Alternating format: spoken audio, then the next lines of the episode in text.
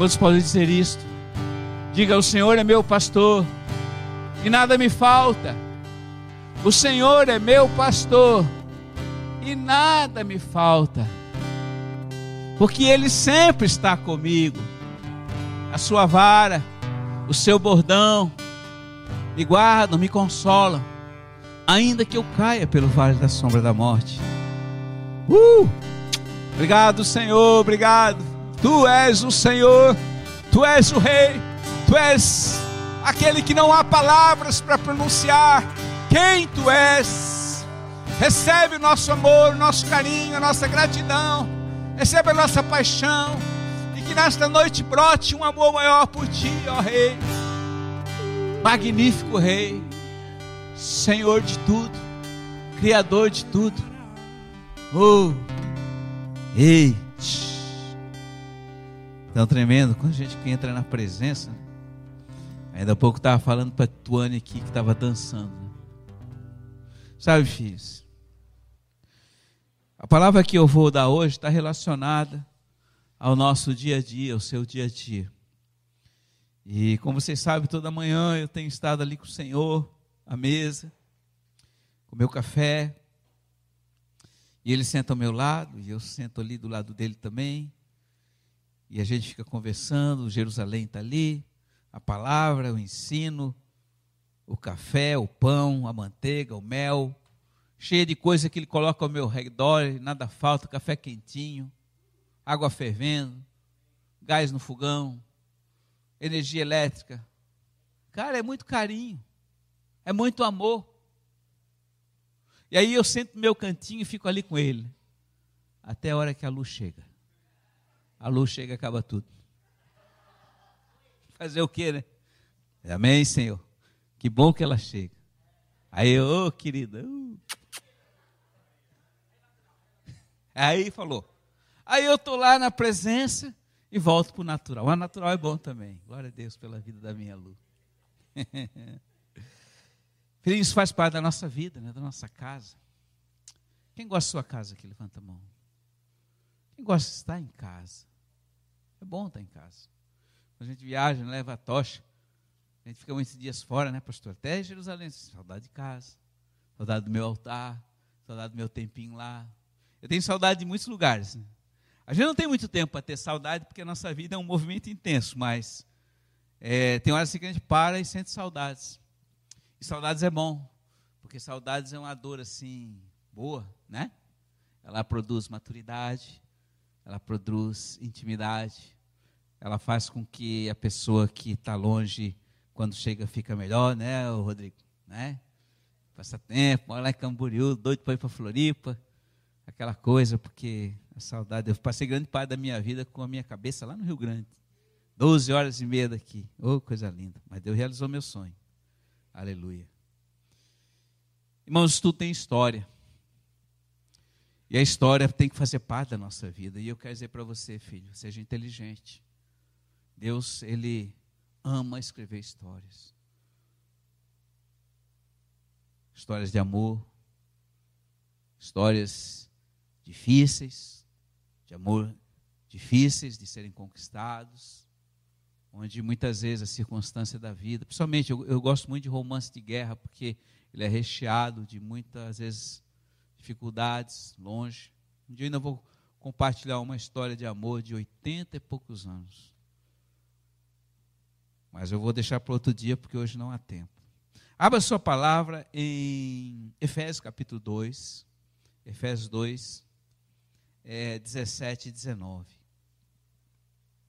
Hoje nós vamos a alguns textos. Efésios 2, 17 e 19. Depois também vamos usar outros textos. De 2 Coríntios 13, 5. Amém? E por último, vamos usar mais um texto. que no momento oportuno nós vamos chegar lá. Muito bem. Diz assim, Efésios 2, versículos 17 e 19. Sempre se você, ó, você pode trazer a sua Bíblia e acompanhar pela Bíblia. Hoje tem muita gente no celular. Mas pode trazer o celular. Mas se o celular tem que ter risquinho também, porque você precisa estar sempre ligadinho nele, amém? Porque hoje está tudo virtual. Mas se você tiver a Bíblia, traz uma caneta para sublinhar os textos que são realmente importantes. E se você for mais inteligente, você pega o caderninho e traz o caderninho, amém? Porque aí você vai anotando, Deus vai falando com você. Porque a coisa que eu falo aqui, Deus fala com você e você anota. E se você anotar, fica guardado. Se você não anotar, vai perder. Então é importante a gente guardar a palavra, porque ela está passando, né? É, veja bem, ó. Nem só de pão viverá o homem, mas de toda a palavra que João procede da boca de Deus. Que procede está no presente. Amém? Esse verbo significa que ela continua precedendo. Ou seja, continua saindo. Deus fala com você, Tuane, todo o tempo, todo dia. Você que muitas vezes não ouve, ou se ouve não obedece, ou não entende, e não percebe. Porque há muitas vozes, né? E a voz mais hoje, mais, mais nos atrapalha hoje é o celular, né? Plim, plim, plim. Pode usar. Mas seja, vamos ser moderados. Então, diz assim, em Efésios 2, 17, 19, diz assim: Ele veio e anunciou a paz a vocês que estavam longe e também a paz aos que estavam perto. Pois por meio dele tanto nós como vocês temos acesso ao Pai por um só Espírito. Portanto, preste atenção, igreja, portanto, vocês não são mais estrangeiros, vocês não são mais forasteiros, mas concidadão dos santos e membros da família de Deus. Amém? Uhul! O nosso Rodrigo agora nosso diácono foi para Portugal, está lá em Portugal, e ele conquistou a cidadania portuguesa. Hoje ele é um cidadão português, faz parte do mercado, ou seja, do, do como é que chama? -se? Da Europa ali, daquele. É um cidadão europeu. Tem acesso, tem os mesmos direitos. Coisas que nós, brasileiros, não temos. Há coisas melhores que a nação oferece. Vocês estão entendendo? Que Deus está falando hoje aqui que nós não somos mais estrangeiros, nós não somos forasteiros, nós não precisamos passar mais pela imigração e demorar ali para pegar aquele carimbo, né, pastor André? E ficar ali, na ali naquela fila ali com a tocha e a espada na mão, por cada entrevista. Porque nós temos livre acesso e fazemos parte da família. Presta atenção, família. Irmãos, não estou falando de uma coisa religiosa, tipo isso aqui, ó. Isso aqui é um prédio, com muitas pessoas, nós somos uma família. Nós podemos estar tudo aqui bonitinho, ouvir tua palavra do pastor, mas na realidade cada um vai para sua casa, cada um na sua e pronto, acabou-se. Mas a família é algo mais, mais, mais íntimo, né? Quando você chega na casa do seu pai lá em Blumenau, você chega na casa, abre a porta e tal, tem a chave.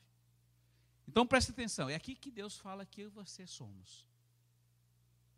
Mas existe uma diferença entre eu ser e eu me sentir. Alguns são mas não sentem que são. E quando você não sente que é, você é um estranho. E quando você é estranho na casa do seu pai, é complicado. É ou não é? Eu não sei se alguns de vocês já sentiu isso. Pô, fui na casa do meu pai, não me senti bem. Fui embora logo. Não estava legal. Não é legal lá. Tem algo errado. Algo que não fecha. Algo que é incompatível. Algo que como imã de dois polos há uma, ao invés de haver uma atração, há repulsa. Então tem algo estranho. Então isso que eu quero falar para você hoje. E a palavra é: você está em paz? Você sente paz? Talvez se eu fizesse essa pergunta para você agora, você ia dizer, pastor, paz em quê? Paz de estar na igreja? Sim, eu sinto. Mas você tem paz de ir para a casa de seu pai? Não. Você tem paz de ir em tal lugar? Não. Então tem algo errado. E aqui que eu quero chegar. O evangelho que nos leva, ou que nos levou à salvação, que foi pregado por Jesus Cristo, é um evangelho que traz uma mensagem de paz. Ele é o príncipe da paz. Amém?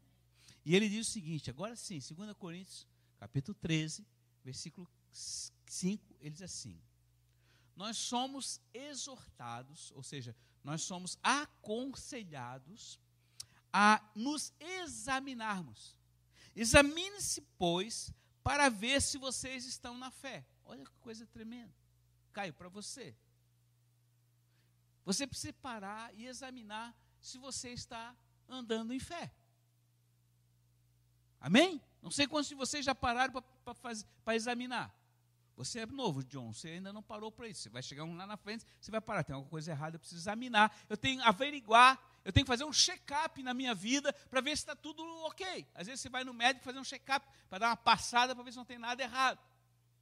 Aqui a palavra fala, Jesus, através de Paulo, examine para vocês, para ver se vocês estão na fé. Provem-se a si mesmos. Você está andando em fé? Ou você está andando no natural? Você está andando no que Deus fala através da sua palavra, que os teus olhos naturais não veem? Ou você está olhando pelo que você vê e o que você toca? E aqui então o Senhor diz: prove-se. E eu não estou falando para os novinhos, porque quem é novo não tem condição ainda quem é novo na fé não tem condição ainda de avaliar. Mas se eu pegar já os que já estão há anos no reino, eles devem também estar fazendo. Eu preciso fazer. Porque quando eu verifico que há algo errado, eu tenho que tomar algum tipo de providência. Então, um dos testes para saber se você está, ou se nós estamos continuando a caminhar pela vereda da vida, é feito pela paz. Se eu estou andando no caminho do Senhor, existe paz na minha vida. Agora, se eu peguei um atalho, se eu me perdi, então eu começo a ficar nervoso. Eu lembro que a primeira vez que eu subi o Cambirela, ou melhor, a segunda vez, naquela época o Quindim estava com a gente. Como é que era o nome dele, o Quindim? O Adriano. O cara que fazia, faz o melhor Quindim do mundo. É, eu não sei se ele está por aqui. Ele já muitas vezes foi, voltou, foi, voltou. E aí um dia nós vamos fazer um reconhecimento que eu queria levar a igreja lá em cima para nós fazer um culto. E eu fazia muitos anos não subia lá. Então a gente subiu, mas na volta, pasme, na volta, cinco horas começamos a descer. E eu vim descendo a trilha, estava tranquila a trilha. Até o momento que eu cheguei numa vegetação e a trilha estava cheia de caminho. E agora, José? E já estava anoitecendo. E anoitecendo, anoitecendo. E aí a Lu me ligou, está tudo bem, tudo bem. Tudo bem, eu já perdi onde é que nós estamos. Aí, aí tem aquela coisa, né? Eu sabia, eu via a, o barulho dos carros na BR, que a mata é densa. Aí eu, a gente vai indo mais ou menos pelo som, mas eu estava fora totalmente da trilha. Aí de repente eu encontrei um, uma mangueira que estava pegando água num riacho. Eu disse, essa mangueira vai dar numa casa. Vamos embora. Aí a gente foi indo, acompanhando. Conseguimos chegar numa vereda tortuosa, cheia de pedregulho, escorregão, quase caímos, mosquito, mosquito, borrachudo. E já estava anoitecendo. A gente sabia que ia chegar. Quando chegamos ali, num local descampado, eu estava a 500 metros de onde eu tinha deixado o carro e era a trilha original. Eu me perdi e eu não tinha percebido. E assim acontece com a nossa vida, queridos. Muitas vezes nós pegamos atalhos e achamos que estamos no caminho certo. Só que de repente passa o tempo, começa a escurecer, João, você começa a ficar nervoso. E aí como é que eu vou ficar aqui no meio desse matar frio? Claro, logicamente que a gente ia sobreviver, mas ia ficar todo picado de mosquito, não ia dormir a noite inteira, sei lá como é que ia ser. A realidade é que a gente conseguiu chegar, levamos a igreja, meses depois lá foi uma grande bênção. Tem uma história, está até no livro do Israel, acho que é o livro do, é, da nação do Pentecoste, né? a saga da nação do Pentecoste, acho que é isso. Compre esse livro se você desejar, eu acho que já esgotou. Mas se não existe paz, e se há um esforço extenuante de ansiedade, normalmente nós somos arrastados por ele. Muitas vezes nós queremos fazer algo para que nós venhamos a ter paz em alguma coisa que está errada, e nós sabemos que está errado. E há situações que você está em determinado lugar, ou em determinada igreja, que está tudo certinho, o pastor está falando é, do, do, da palavra de Deus, está falando do Senhor, está falando, mas tem alguma coisa no seu interior que te tira paz. Você já sentiu isso, sim ou não? Porque aquilo que está desalinhado com a vontade do papai para a nossa vida, tira. E nós não conseguimos sentir paz. E a paz é o árbitro, a paz é o juiz, é a paz que determina se nós estamos andando no caminho e na vereda da vida. Por isso o Salmo 23. O Salmo 23 nada mais é do que a nossa caminhada para o céu. Você está hoje aqui porque você crê em Jesus, e você está aqui porque você o ama e porque você veio adorá-lo, mas, consequentemente, à medida que você vem, ele alinha você à vontade dele, e à medida que você busca ele de todo o coração, vai crescendo em paz. E o árbitro dessa paz, ou o fator determinante dessa paz, é a sua fé. Essa coisa que eu não consigo é, comprovar, que eu não consigo tocar, mas que é o fator determinante para aquilo que eu vivo. Porque ele diz: o meu filho, o meu filhinho, tem vida por fé em mim. Amém? E você está aqui hoje porque você, de alguma forma, você tem fé, seja ela pequena ou uma fé grande. Então a pergunta é: onde você perdeu o rumo? Você que perdeu a paz. Você tem que voltar. Aonde você caiu? Júnior, se você caiu, se você perdeu o caminho da vida, você precisa, você pegou um atalho. E você precisa voltar, por isso precisa examinar. Graças a Deus hoje pelo Waze, né? O Waze ou o GPS, que quando você erra já te dá a alternativa B e vai te corrigindo, vai te corrigindo. E, e, e, andar assim, nesse processo de correção, também significa que eu estou alinhado e ligado nele. Nunca saia de casa sem ligar o teu GPS espiritual, amém? Que é submeter a sua vida, o seu dia, através da oração. Foi quinta-feira, o senhor falou, filhinho, é, busca mais orientação do meu espírito para realizar as coisas.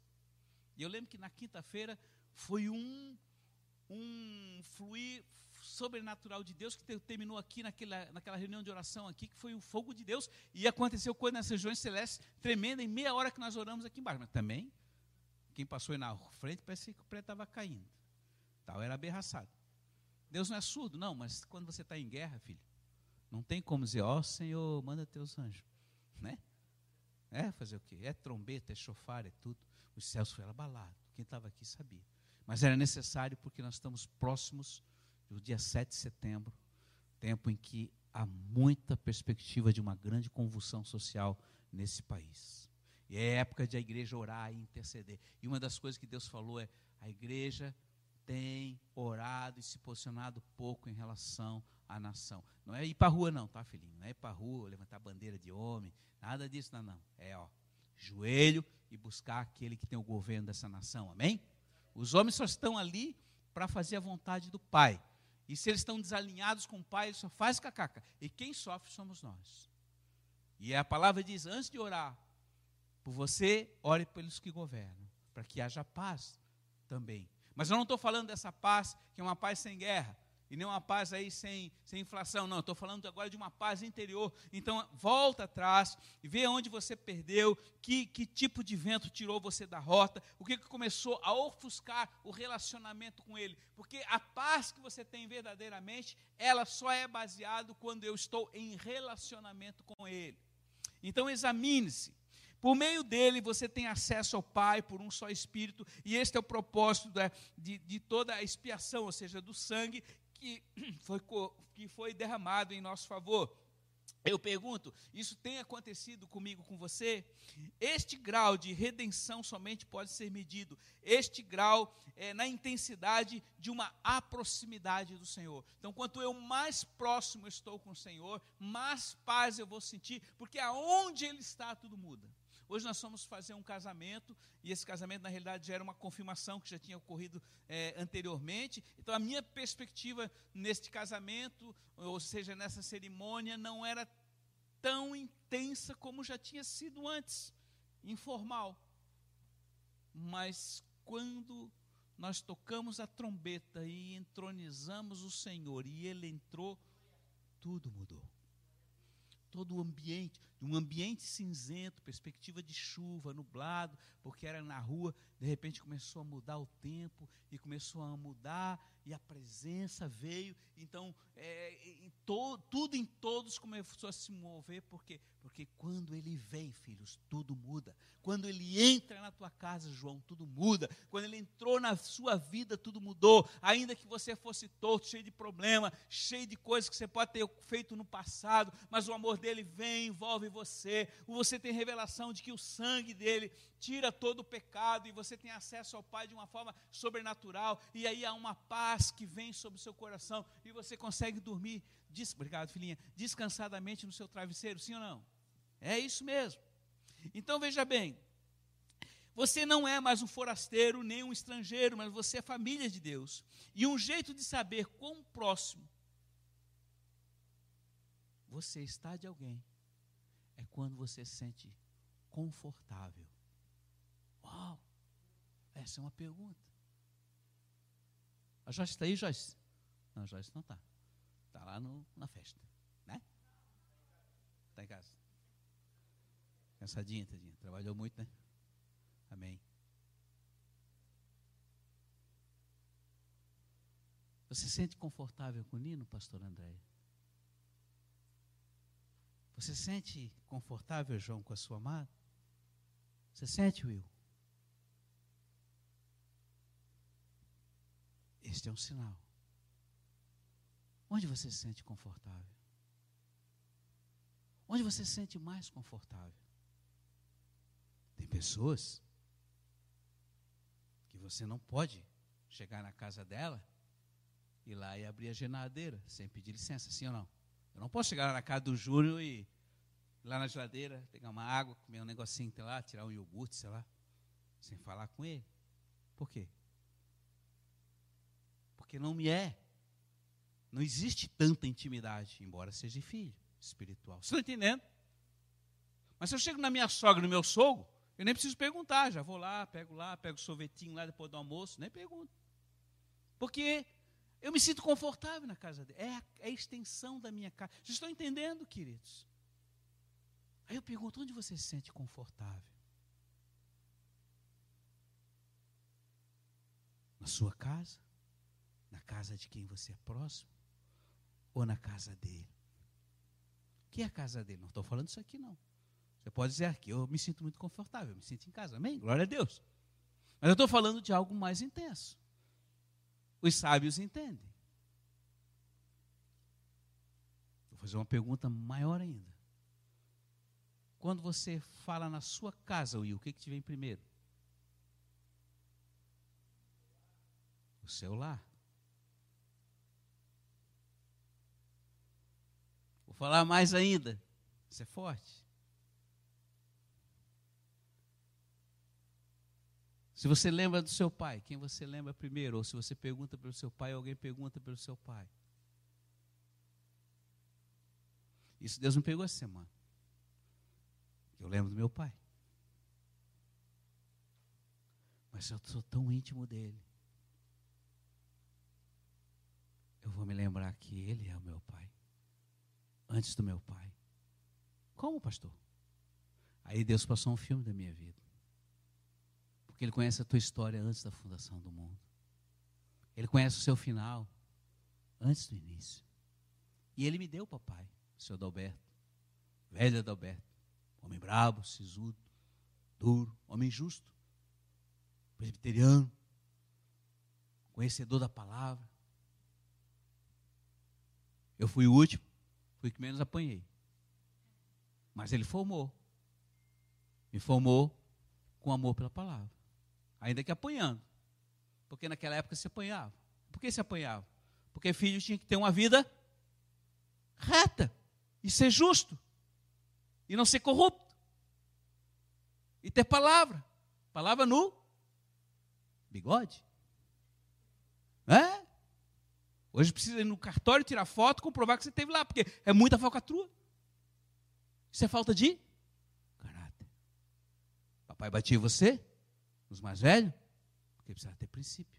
Né, Valdeci? Não apanhou? Não apanhou do velho?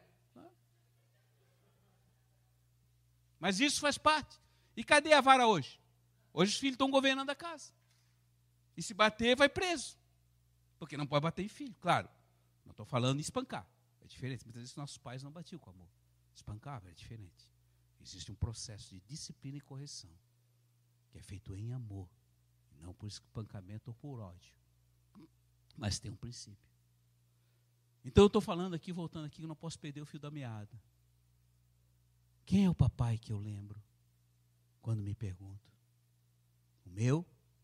Aí o senhor falou comigo e me mostrou: olha, o seu pai, o senhor Adalberto, foi alguém que eu criei e que foi teu pai. Você foi o último dos filhos, você foi o onzimo, hum, o décimo primeiro. Daquele que a mamãe disse, é desse que eu morro.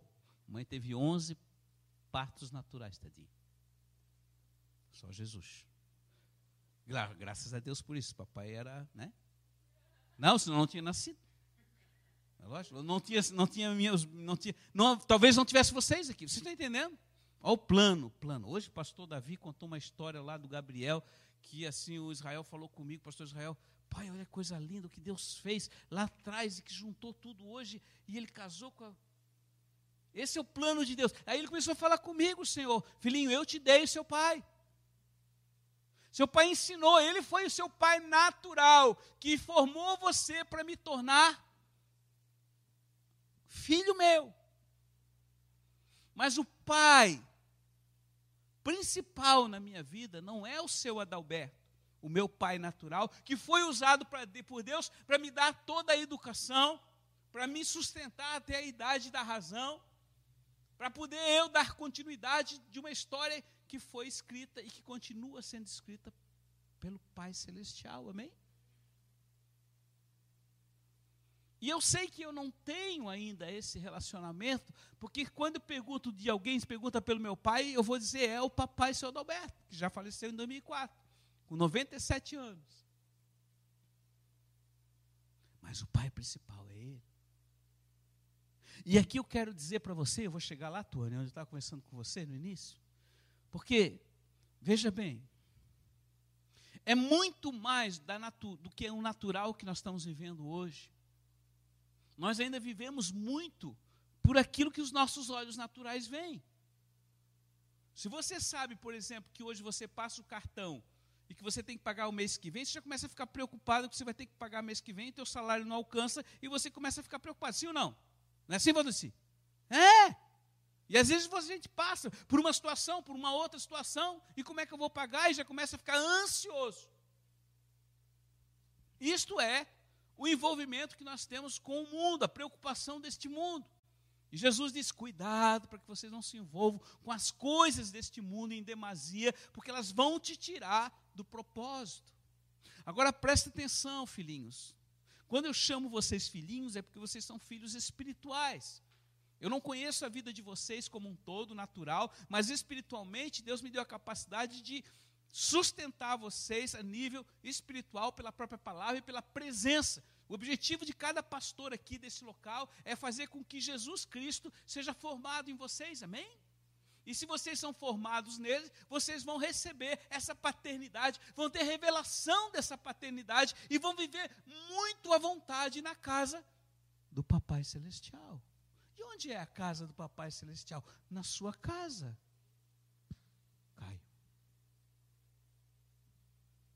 A sua casa, Will.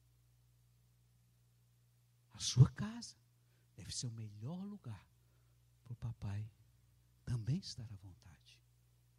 E por que, que ela não é assim? Tem coisa errada. Por que, que a minha casa não é um local onde eu não me sinto à vontade? Deus hoje está falando com você, filho, porque essa é uma verdade que eu não posso deixar passar. Eu não cheguei lá ainda. Nós não chegamos ainda, pastor André, neste nível, mas este é o objetivo. Como viver isso, pastor? Ah, então vamos lá. Existe aqui uma outra palavra aqui que diz assim, ó. 2 Coríntios 5, versículos 6 e 8. Preste atenção. Eu não posso me estender muito, mas eu acho que eu vou repetir essa palavra porque eu sei que ela é muito importante e hoje tem poucas pessoas aqui. Diz assim: Portanto, segundo Coríntios 5, 6 e 8. Portanto, temos sempre confiança e sabemos que enquanto estamos no corpo, estamos longe do Senhor. Uau! Vou repetir. Enquanto estamos no corpo, estamos longe do Senhor, porque vivemos por fé e não pelo que vemos. Temos, pois, a confiança e preferimos estar ausentes no corpo e habitar no Senhor. Difícil essa palavra, né? Aqui tem duas conotações. Paulo estava falando de que enquanto eu, estou no corpo, eu estou longe do Senhor. O que, que ele estava dizendo? Ele estava dizendo que enquanto eu estou vivo nesta terra, eu não cheguei no céu. E por isso, como eu não estou no céu, eu estou longe do Senhor, certo? Mas agora eu vou mais profundo. E aqui é onde eu quero chegar e eu vou tentar fazer com que o Espírito Santo dê a você clareza a respeito disso. Quando eu estou no, corpo, como eu estou hoje, nesse tabernáculo, eu não morri, eu não fui arrebatado, eu vivo por fé. Fé é algo que os meus olhos naturais não veem, mas que eu vejo com os olhos do meu coração e eu creio. Porque o meu justo tem vida por fé. Então preste atenção. A fé traz à existência o que não existe. A fé revela o que ninguém vê. A fé abre caminhos onde ninguém abriu. A fé não faz você retroceder. Porque você não confia em você, mas você confia naquele que tem todo o poder, amém? Porque diz a palavra que tudo é possível aquele que crê em Jesus. Tudo significa o quê? Quantos por cento? 100%. Por que não atingimos o 100%? Porque eu não penso como ele pensa. Eu penso como eu penso dentro da minha limitação. E o que você pensa, filhinha, é o que determina quem você é. Se você tiver e pensar pequeno, você vai ser pequeno. Se você pensar médio, você vai ser médio. Se você pensar grande e agir em cima da grandeza dos teus pensamentos, não pela sua capacidade, mas porque você crê nele e obedece a ele, você vai para lugares inatingíveis. Como você consegue? Como você consegue? Como vocês conseguem ter uma casa em Jerusalém? Como? Pergunta para ele. Pergunta para ele. Eu digo pergunta para ele por quê? Porque todo mês nós temos fé e agimos com o joelho. E ele traz à existência o que é necessário para sustentar a casa em Jerusalém. Amém? sonho de poucos e a realização de poucos ainda. Está fechada há 18 meses, vamos para 19. Mas os anjos do Senhor estão lá todo dia. Estamos todo dia orando. Por quê? Porque há um propósito. Aquele que chama, sustenta. Agora veja bem, filhinhos. Como eu posso estar perto dele neste corpo? Agora eu digo para você. Filho, presta atenção. O que você está aqui, está vendo, está vendo uma plataforma, está vendo um homem falando aqui, está vendo umas cadeiras, algumas poucas pessoas e algumas paredes. Quando você se submete e chega à presença do Senhor e o adora, e você se coloca na presença, isso aqui tudo sai. Isso aqui tudo desaparece. Tudo. Mesmo que você não veja. Você automaticamente, você é em espírito, presta atenção, Baldeci, em espírito, você é arrebatado à sala do trono. Que é a sala do trono? Os profetas, quando estão em Shabá, que têm os olhos abertos, já viram a sala do trono. Quantos já tiveram visão aqui da sala do trono? Alguns de vocês já tiveram. É um local enorme. As colunas são de mármore. Eu nunca vi assim. Eu imagino. Muitas vezes eu tenho quase que um flash de uma visão enquanto eu estou adorando aqui. E o Senhor está sentado num grande e sublime trono. E aqui uns poucos que estão adorando, dois, três, quatro, cinco, seis, o adoram diante dele, só está ele, e a grande nuvem de testemunhas e anjos fazendo aquilo que nós fazemos. Quando eu tenho esta revelação e entro nesta, neste plano, não estou falando aqui em projeção astral, sair do corpo, nada disso. Isso aí tudo é coisas do esoterismo. Não, não, não, não. Eu estou falando de algo muito natural. Porque Deus é em espírito. E nós somos formados de espírito, alma e corpo. E o nosso espírito adora Ele no nosso espírito. Então, no espírito, eu sou arrebatado. E eu tenho uma visão e uma revelação de quem Ele é. E quando eu tenho essa revelação, eu quero permanecer na presença dEle. Quando eu, eu tiro o tempo do meu dia e eu estou no altar, na presença, seja assim até hoje a minha cozinha é um lugar do trono. Por incrível que pareça. Porque eu posso chegar nesse nível. Por causa da minha fé e do meu relacionamento com Ele. Então aqui eu quero dizer para você, filhinho, Ele quer restaurar essa paz. Ele, ele deixou essa paz com vocês e ela está disponível. E essa paz, ela só é manifesta quando eu me aproximo dele. E ele diz aqui: é possível eu chegar próximo dele, me sentir em casa com papai, muito à vontade na casa de papai, e mais do que na minha própria casa, porque ele me ama e ele deu o seu filho, ele se sacrificou. Ele hoje não te nega mais nada. O que você precisa, filhinho? Peça para o papai e insista com ele até vir a resposta, amém? Tudo é uma questão de intimidade. Não é ser amigo do pastor. O pastor só tem a função de levar você a ser íntimo dele. Então eu quero deixar essa palavra hoje com você, querido. Guarde isso. Você precisa sentir a vontade com ele. Ame ele. Apaixone-se por ele. Não sinto nada, pastor. Peça para ele. Eu não consigo ver nada. Peça para ele abrir os olhos do seu coração. Está escrito em Efésios. Eu quero que os olhos do coração de você fiquem abertos. Salmo 25, versículo 7 diz assim: Aqueles que me buscam, eu mostrarei a minha intimidade. Eu mostro aquilo que é só meu. O jardim que eu tenho para você é fechado. É só seu e meu.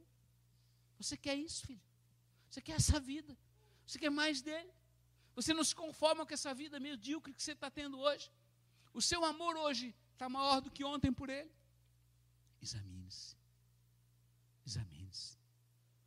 Essa palavra é uma palavra de um pai amado que é apaixonado por cada um de vocês, por cada um de nós. Feche seus olhos nesse momento.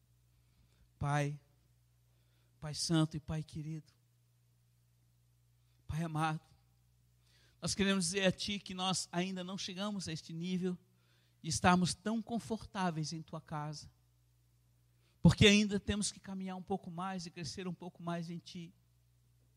Mas nessa noite, Senhor, nós entendemos que nós precisamos examinar de quando em quando a nossa vida, para ver se nós não estamos longe de onde o Senhor quer que nós estejamos, no dia e no momento que se chama agora. Restaura daqueles que estão hoje me vendo, dos que aqui estão, restaura este amor e essa intimidade para que todos que aqui estão tenham experiências profundas contigo, papai. Eu oro em teu nome. Eu clamo em teu nome. Coloca a mão no seu coração agora e diga para ele: Querido papai, eu entendo nesta noite que tu me amas. E eu quero, de coração, que este amor aumente a cada dia mais por ti. Então gera essa paixão por ti, gera essa intimidade e essas saudades em meu coração por ti, porque eu te amo e quero alegrar o teu coração. Muito obrigado por a tua palavra e por quem tu és. Eu te amo. Eu te amo.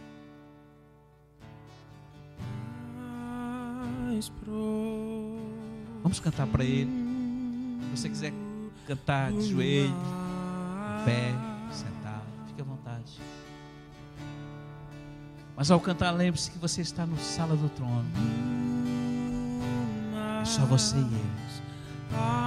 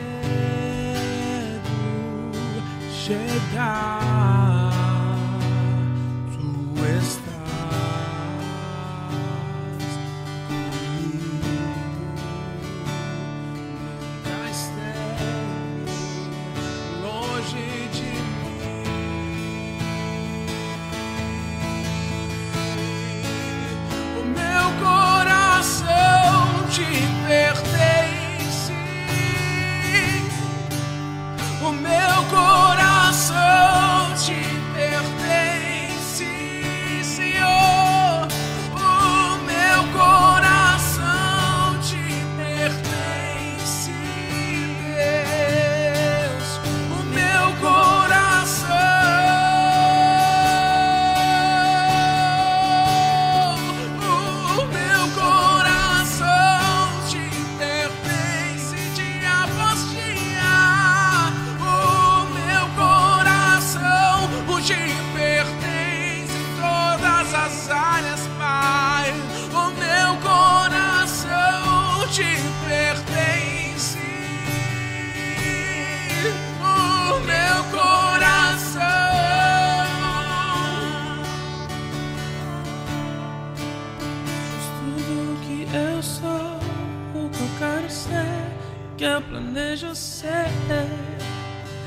pertence a ti, só a ti,